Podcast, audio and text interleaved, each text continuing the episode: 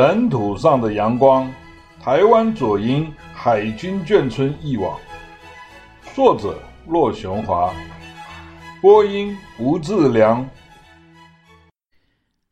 第十六章结语：尘土上的阳光。初中毕业的时候，真是少年不识愁滋味，只是懵懵懂懂、开开心心的走向人生的另一个学习阶段。然而，猛一转身，昔日的少年郎已经六十多岁了，白发苍苍的，迈入了人生结局的新境界。是呀，应该开始盘点存货了。这些日子以来，我像一个勤劳的渔夫般，一次又一次在自己的脑海中撒网，试图捞取一些少年时代的故事。捞到一些宝贵的记忆后，我又像个细心的工匠般，用心把它们擦洗干净，一一陈列起来，自顾自的在那儿欣赏它们古老的风味。有位作家说过：“写作让我们品尝两次人生，一次在当时，一次在日后的回忆里。”所言的确不虚。我这个勤劳的渔夫正在品尝第二次少年的滋味儿。回看我们这一代人的幼年时期，其实一直都存在着两大生命威胁，好像漫天的尘土般，紧紧窒息着我们的生活。第一个生命威胁是全球原子大战。二战时，美国曾经投掷了两颗原子弹而结束了战争。当时，原子弹的威力让全世界的老百姓都吓坏了。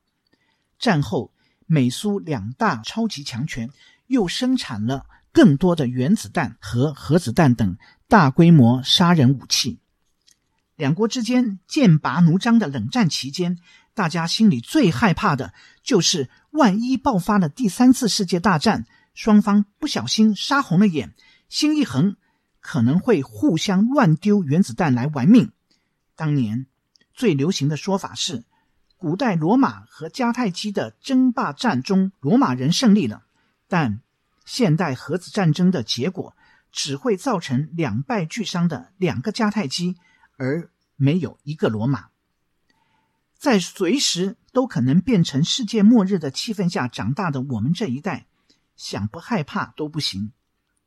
幸好，人类好斗的本性还没有疯狂到不想活下去的地步。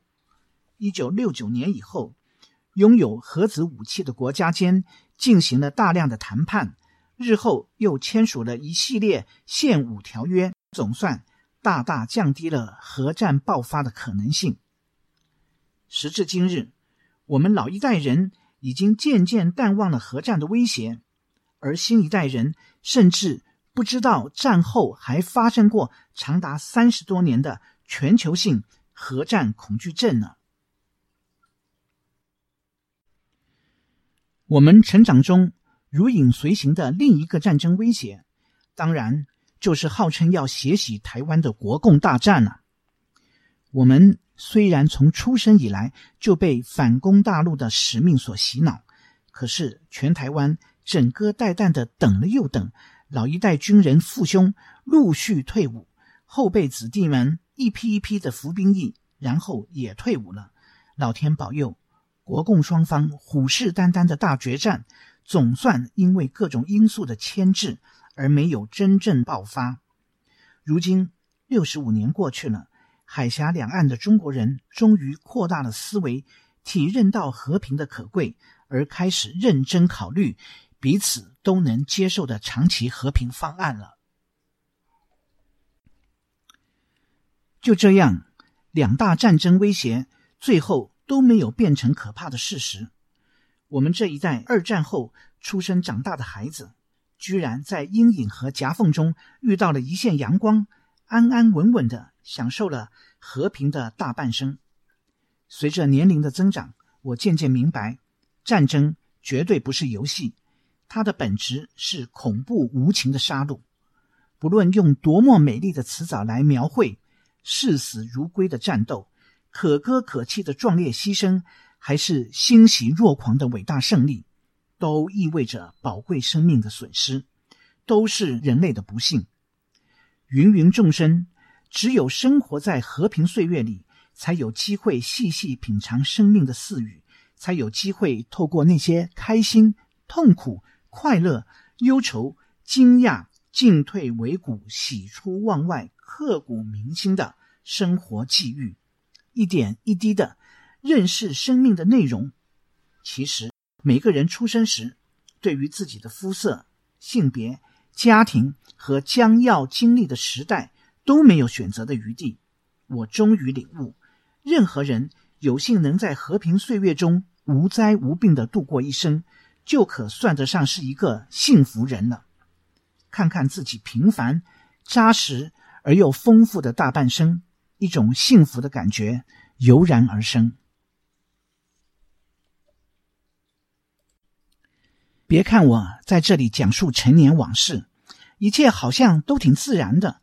其实，观察一下我这个微小生命出生前的背景：一九四九年，每一千个中国人只有三个人来到了宝岛台湾。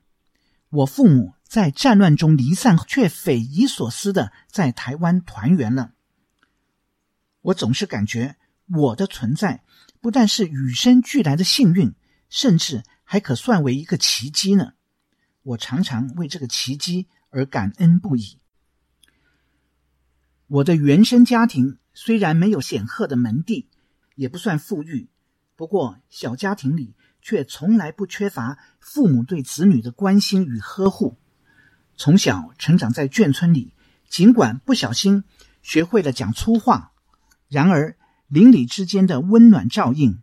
同学玩伴之间的友谊和无忧无虑，骑着脚踏车瞎逛的快乐时光，早已远远地弥补了环境的不足。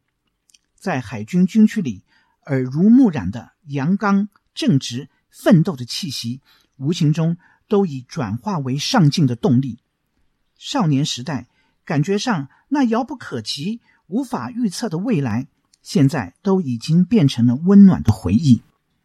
如今，我接受过完整的教育，建立了美好的家庭，旅行过许多想也没有想到的地方，还抱到了可爱的孙子。事业上虽说没有什么值得夸耀的成就，倒也兢兢业业，尽了养家活口的本分。这一切都是生命的礼物，都来源于可贵的和平岁月。父亲还在世的时候，我觉察到他越来越衰老了。曾经问过他，有没有什么未了的心愿要我去办呢？我爸的回答是：没有，了无遗憾。老人家半生颠沛，一生勤俭，而我自己这一生，从任何角度看，都比他过得安稳、丰富的太多了。我还有什么不知足的呢？我为上帝把我短暂的一生安排在这样一个看似漫天尘土，实则阳光灿烂的和平岁月里，而感到万分庆幸，而献上无限的感恩。